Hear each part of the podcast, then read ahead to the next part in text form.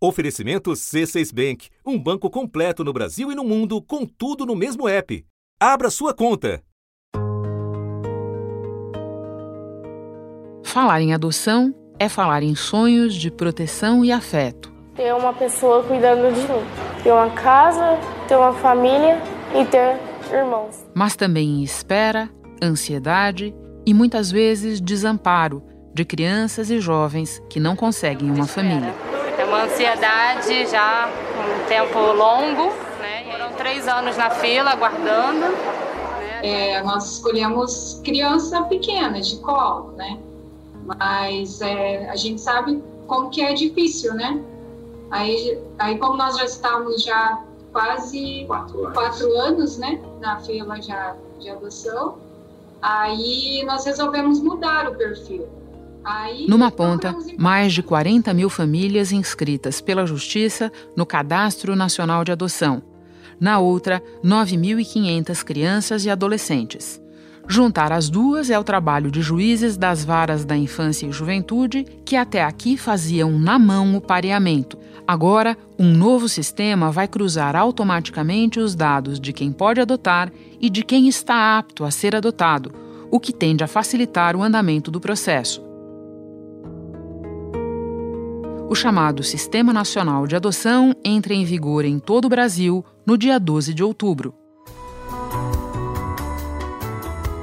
Da redação do G1, eu sou Renata Loprete e o assunto hoje são as iniciativas que estão transformando a adoção no Brasil. Quinta-feira, 3 de outubro. Comigo no estúdio, Iberê Dias, juiz titular da Vara da Infância e da Juventude de Guarulhos, em São Paulo, que vai nos explicar como funcionam o seu trabalho e o novo Sistema Nacional de Adoção. Falo também com a repórter da Globo, Isabela Scalabrini, que foi apurar uma outra iniciativa inovadora. Iberê, na prática, no seu trabalho, o que vai mudar com o Sistema Nacional de Adoção, o SNA? Bom, o SNA veio para integrar o que antigamente era só um cadastro estático. Né?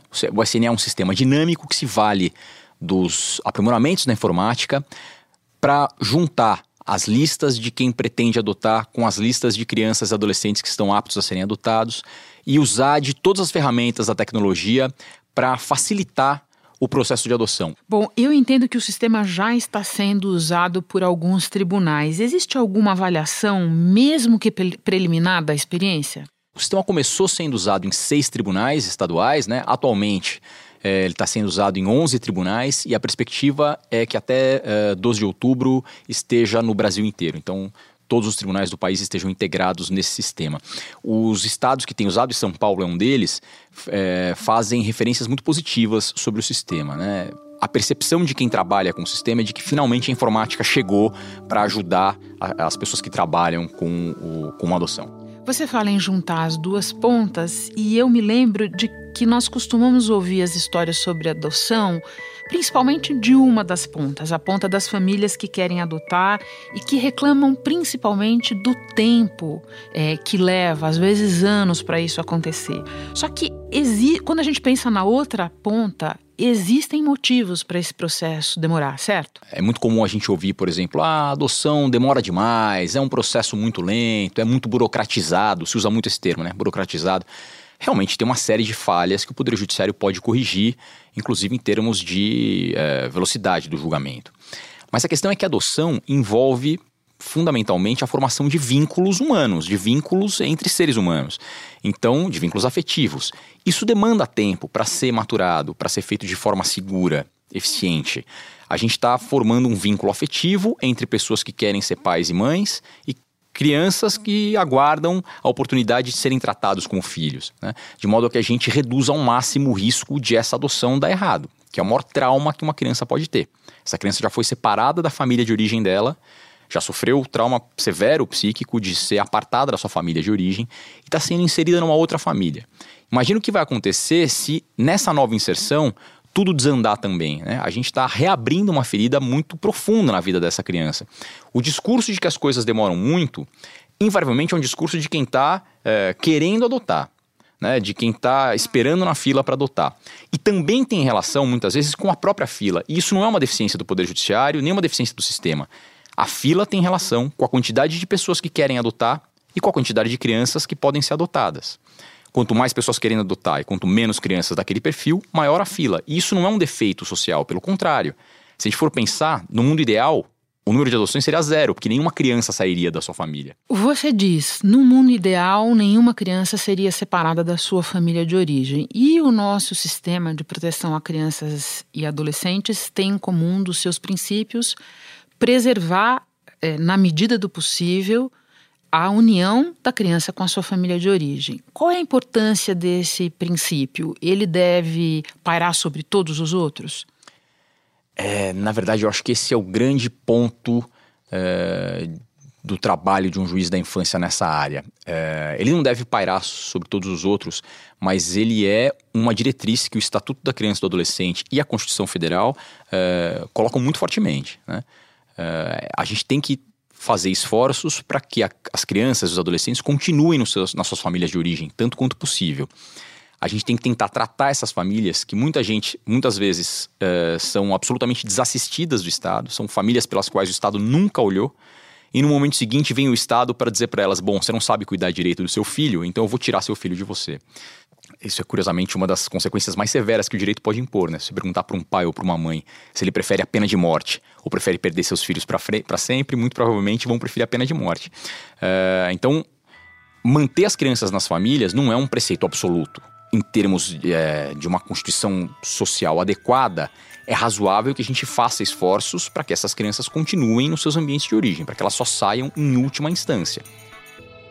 Nesse trabalho que você faz já há bastante tempo, quais são os principais pontos de atenção? Onde é que está a maior dificuldade para reinserir a criança, para adotar a criança? É, eu acho que a maior, a maior dificuldade que a gente tem, sem dúvida, vem momento anterior a esse, é de fazer um trabalho preventivo, né? De fazer um trabalho que é, fortaleça as famílias, especialmente as famílias das classes mais baixas, as famílias periféricas, é, que estão realmente desassistidas e que por conta dessa dificuldade toda acabam se vendo tolhidas dos seus filhos, né? Acabam perdendo os seus filhos. É, isso é um sistema um, meio cruel, né? Então, eu acho que o principal, a nossa principal dificuldade hoje ainda é fazer um trabalho preventivo bem feito. Uma vez que a criança saiu da família, a dificuldade na inserção dessa criança em uma outra família substituta tem é, direta relação com a questão etária. Esse abrigo acolhe meninos de 7 a 12 anos. A última adoção de uma criança daqui foi em 2016. O que nós chamamos aqui é de adoção tardia, e as adoções aqui elas são muito difíceis, às vezes, de acontecer. Essa é a maior dificuldade que a gente tem hoje. É de sensibilizar pessoas que pretendem adotar a adotar crianças com mais de 8 anos, hoje, muito fortemente, crianças com mais de 10 anos e adolescentes, né? Quem tem a mais de 12 anos. Conseguir a adoção de uma criança de 10 anos hoje é muito difícil, conseguir a adoção de um adolescente de 15 anos é praticamente impossível. O que, que você aprendeu das crianças e dos adolescentes é, que estão é, na fila da adoção? No que, que a gente deveria prestar atenção? Putz, tem tantos fatores. É, eu acho que a, a, principal questão, a questão maior, assim, tem relação com o posicionamento dessas crianças como sujeitos de direito. Né? A gente ouve histórias as mais absurdas que envolvem essas crianças, mas por conta da vida que eles levam, eles têm é, uma dificuldade de se perceberem como sujeitos de direito, como pessoas que estão na sociedade que têm direito à educação, à cultura, à saúde, ao ensino. É, são crianças normalmente com problemas severos de autoestima. Né? É, então, eu acho que o principal trabalho que a gente tem para fazer com essas crianças e com esses adolescentes, a partir do momento em que eles são acolhidos, passa muito pelo fortalecimento deles como indivíduos. Pelo que entendi, o sistema vai parear automaticamente as famílias que pretendem adotar e as crianças que de alguma maneira atendam os critérios colocados por essas famílias. Qual o perfil mais buscado pelas famílias e qual é o perfil da maioria das crianças disponíveis para adoção? É, o perfil mais buscado pelas famílias é, é o de crianças até 8 anos, ainda hoje no Brasil. Para você ter uma ideia, são, são 42.500 habilitados para adotar no Brasil todo. Né? Ou casais ou pessoas, né? Sozinhas. Uh, desses 42.500, se a gente for olhar quem aceita crianças com mais de 8 anos, não dá 2 mil. Né? Então, é, é um número muito grande. Existe uma desproporção enorme com relação à idade. É muito evidente que existe aí é, uma preferência muito forte por crianças com menos de 8 anos. Isso não tem nada de regular, não tem nenhuma condenação ética em quem queira adotar, por exemplo, uma criança de um ano, né? Isso não é condenável. Apenas é interessante que a gente reflita sobre essas questões para que as pessoas que chegam para adotar também pensem se eh, não vão se satisfazer como pais e como mães adotando uma criança mais velha, uma criança de 10 anos ou um adolescente. E a gente tem visto diversas histórias, esses números felizmente vêm aumentando ainda que de forma lenta. Claro, ainda é um número, ainda é minoria, mas se torna cada vez mais frequente que digam: eu não quero viver a primeira infância, eu não estou preparado para cuidar de uma criancinha de 5 anos, para atender as necessidades dela. Eu quero atender uma criança de 10 anos ou de 11 anos, que já está numa outra fase de vida, que tem outras demandas que eu posso suprir mais facilmente. Se a gente for pensar até cerca de 20 anos, vai, vamos dizer, começo do século 21 é, era muito difícil de a gente conseguir adoção de crianças com mais de 3 anos, né? As pessoas queriam realmente criancinhas recém-nascidas. É, e aí a, essa barreira etária foi sendo empurrada aos poucos, né? É, há cerca de 5 anos era muito difícil conseguir inserção de crianças com 7, 8 anos nas famílias. Hoje, o ponto de virada, ou seja, o ponto em que há mais crianças acolhidas do que pessoas interessadas na adoção, se dá aos 10 anos olhando a, a lista do Você SNA. diz mais crianças para adoção do que famílias dispostas a adotar. A adotar. Esse ponto de inflexão é aos 10 anos. Aos 10 anos, exatamente. E esse avanço, Iberê, é resultado do quê? De conscientização, de conversa, de campanhas? Porque essa questão o Sistema Nacional de Adoção não tem condição de resolver, certo? Não, não é para isso que ele existe. Sem dúvida, não é para isso. É... A gente acha que é é, estudando isso no, Tribunal de Justiça de São Paulo, a percepção que se tem é de que isso decorre dessas campanhas também. Né? Disso ter sido proposto para reflexão social com mais frequência. Há 20 anos não se falava de adoção de adolescente. Ninguém cogitava adotar um adolescente. Né?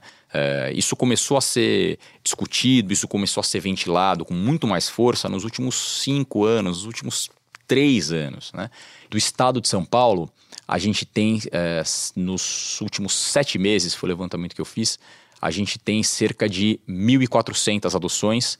Dessas 1.400 adoções concretizadas, cerca de 100, 110 são de adolescentes, de mais de 12 anos. Né? A gente ainda está falando de um percentual pequeno, né? mas Cresceu. Cresceu, sem dúvida. Já são 104 adolescentes que há 10 anos não tinham nenhuma perspectiva de ter uma família. Tem ainda uma outra novidade sobre a qual nós vamos falar com a Isabela Scalabrini, um aplicativo lançado pelo Tribunal de Justiça do Paraná que disponibiliza para famílias inscritas vídeos de jovens que querem ser adotados. Isso funciona? Elas parecem muito eficazes. É, o, o, esse aplicativo lançado pelo Tribunal de Justiça do Paraná é mais um reforço do uso da, da informática e da internet, das mídias sociais, é, no implemento do aumento do número de adoções é, de adolescentes. Isabela, o que é e como funciona esse aplicativo usado no Tribunal de Justiça do Paraná? Oi, Renata. É, eu tive o primeiro contato com esse aplicativo com uma das produtoras e editoras aqui da, né, da Globo em Belo Horizonte. Elas disseram: senta aqui, vem dar uma olhadinha nesse vídeo. Era um menino, uh, o Gabriel, né? Ele falava quem ele era, quantos anos ele tinha e, e o que, que ele queria. Meu nome é Gabriel, eu tenho 14 anos, moro em um lar, tô esperando na fila para ser adotado. Queria ter uma família por porque eu não gosto de ficar, não, não quero viver sozinho. Era um vídeo de divulgação é um do aplicativo e, e, eu fiquei hipnotizado, me sensibilizei muito, eu queria ver de novo. Gosto de escutar música, cantar música. Ele faz parte de um dos 171 adolescentes e jovens que estão nesse aplicativo, né, mostrando quem eles são. Um aplicativo que quer ajudar na adoção tardia. O que, que é isso? A adoção de crianças com mais de 12 anos.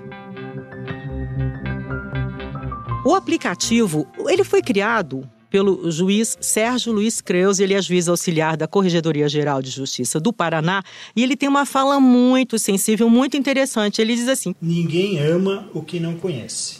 Ninguém se apaixona por aquilo que não vê, aquilo que não conhece. Então há a necessidade de que essas crianças se tornem visíveis para aqueles pretendentes que muitas vezes já estão lá aguardando há muito tempo a oportunidade de adoção, mas não tiveram, não encontraram ainda os seus filhos. Então, através de vídeos, fotos, é possível que muitos desses pretendentes acabem se apaixonando, se aproximando e querendo conhecer essas crianças que muitas vezes estão nessas instituições completamente invisíveis. Quando você entra nesse site, né, no aplicativo, você vê a criança. O objetivo é encontrar famílias para aquelas crianças e adolescentes que se encontram em condições de serem adotados, mas que pelos meios tradicionais não foi possível encontrar essas famílias. Meios tradicionais, eu digo, é o Cadastro Nacional de Adoção, os cadastros locais, estaduais. Por essas vias não se encontrou eh, nenhum pretendente que quisesse adotar essas crianças. Então, o aplicativo é uma ferramenta é, para auxiliar essas crianças a encontrarem as suas famílias. O Renata não é um site para curiosos, tá? É sério. Ah, essa é uma questão.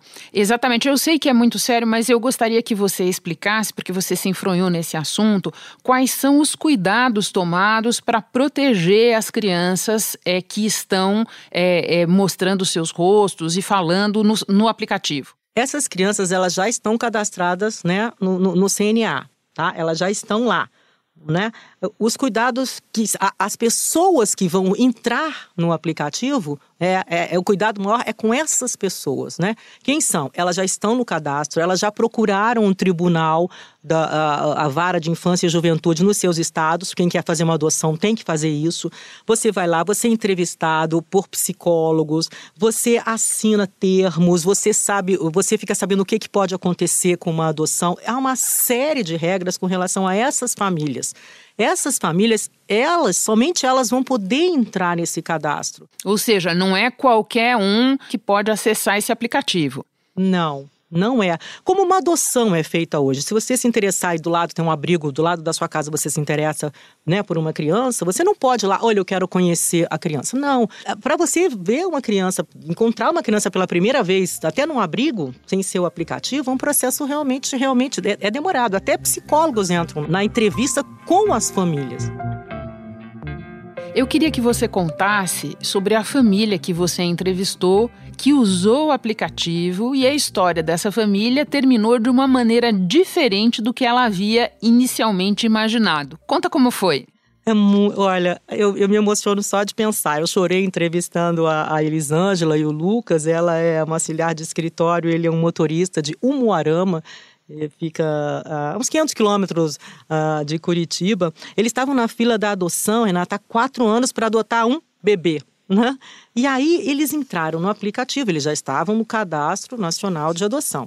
Eles entraram e, começando a ver os vídeos, eles viram o vídeo de uma jovem de 16 anos. A palavras deles, eles se apaixonaram pela jovem, eles ficavam vendo o vídeo eles só pensavam na jovem, eles só pensavam na menina, se apaixonaram pela menina. E aí ela disse: Eu tenho uma irmã de 15 anos que também está aqui no abrigo. E aí os dois é, vocês imaginam, né, a dúvida na cabecinha deles, né? Queriam um bebê, se interessaram pelo adolescente e agora tem uma irmã. A gente chegava em casa todo dia, ficava lá e puxava e focava no vídeo delas, só delas. Então, na verdade, a gente só falava delas, né? E quando a gente mostrava para algum conhecido, para algum parente e tal, era o delas. É. Eles viram o vídeo, palavra deles, várias vezes. E cada vez que viam, eles ficavam mais apaixonados pelas meninas. Eles choraram, inclusive na minha entrevista. Eu perguntei: o que, que mudou nessa família? Ela falou: eu não vivo mais sem essas meninas. E eu perguntei para as duas meninas, eu, eu, a, Nat, a Natália e a Nathalie, você ganha muitos abraços, muitos beijos. Demais. E é muito bom. É? As duas estão juntas lá, ganhando carinho e chamando a Elisângela e o Lucas de pai e de mãe. Ah, deixa eu dar o nome do aplicativo. Vamos lá. né? É a.dot, D de dado, né? O, é, T de titia, né? A.dot, D-O-T. Então, vamos lá, vamos dar uma olhada no, no, no, nesse, nesse aplicativo e se emocionar como a gente. Isabela, muito, muito obrigada por ter compartilhado conosco o relato sobre esse seu trabalho tão importante e por falar em trabalho, bom trabalho para você aí. Muito obrigada, ótimo trabalho para você, muito bom a gente falar sobre isso. Um beijo. Iberê, você pode compartilhar um pouco da sua experiência conosco? Existem outras iniciativas como essa, ou não exatamente assim, mas de outro tipo, nas quais você acha que vale a pena prestar atenção, vale a pena copiar? Existe. Aqui, aqui em São Paulo, o Tribunal de Justiça de São Paulo fez o Adote um Boa Noite, que é um projeto de 2017 que tem como marca principal justamente essa ideia de dar visibilidade para as crianças e para os adolescentes com mais de 8 anos, né? É, basicamente é um site que foi criado é, em que a gente insere as fotos das crianças e dos adolescentes com frases deles, com frases que os posicionam justamente como esse sujeito de direito à sociedade, com esses adolescentes dizendo o que, que eles querem ser, que sonhos eles têm. Isso é bem importante. Eram crianças e adolescentes pelas quais não havia nenhum interessado no Brasil. Isso era um dos requisitos para fazer parte do site. Já tinham que ter feito pesquisa no Brasil todo e nenhum interessado por elas. A gente já concluiu é, 16 adoções dessas crianças e desses adolescentes. Existem mais 24 processos em andamento. A gente tem que tomar cuidado com a forma como essa exibição vai ser feita. Principalmente, tem que tomar cuidado com o trabalho prévio com esses adolescentes. A gente tem que saber se eles entendem a razão dessa exibição se isso não vai gerar neles uma expectativa de que eles vão ser adotados, isso a gente tem que deixar bem claro. Não existe nenhuma garantia, nenhuma certeza de que eles vão ser adotados. Uh, a ideia de eles aparecerem é muito mais eles terem essa chance de dizerem o que eles acham para a sociedade. Uh, e a gente tem que perceber se aquele adolescente vai saber encarar, passar por esse processo, não ser adotado no final e ainda assim encarar esse processo como positivo. Esse é um dos requisitos também para participar do Adote um Boa Noite. Se você tivesse que é, destacar um fator que colabora para uma adoção bem-sucedida, e quando eu digo adoção bem-sucedida, eu não estou falando livre de problemas, porque ninguém é livre de problemas em nada nessa vida, mas eu estou dizendo é, com a aderência das duas partes, uma, uma, um processo de adoção que abre um caminho para as duas partes, para a criança adotada e para a família. Qual é o fator mais importante? Eu acho que o fator mais importante é o trabalho de psicólogas, psicólogos e assistentes sociais nesse processo todo. É fazer um acompanhamento é, com calma, sem querer colocar o carro na frente dos bois. Isso é essencial para que esse vínculo de afeto se faça de modo saudável para a criança. É isso que a gente tem que atender. A gente tem que verificar se aquele vínculo é saudável para a criança. A gente não se preocupa com os adultos, né? Por isso que a vara é da infância e da juventude, né? É, para que isso dê certo, o trabalho de qualificação de psicólogas, psicólogos assistentes sociais, de fortalecimento dessas categorias, é, de, de mecanismos para que eles possam trabalhar adequadamente, em termos de curso de capacitação e tal, tem se revelado essencial para reduzir a quantidade de adoções que, como a gente usa no jargão, né, que dão errado, né, para fazer com que essas adoções efetivamente satisfaçam as famílias e principalmente as crianças e os adolescentes. Iberê, muito obrigada pela entrevista. Aprendi muito te ouvindo. Imagina, o prazer é meu. Eu que agradeço. Eu fico por aqui. Até o próximo assunto.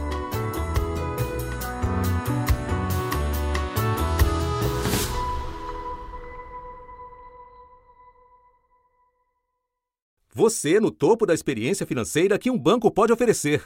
Escolha um banco completo no Brasil e em qualquer lugar do mundo. Abra sua conta no C6 Bank.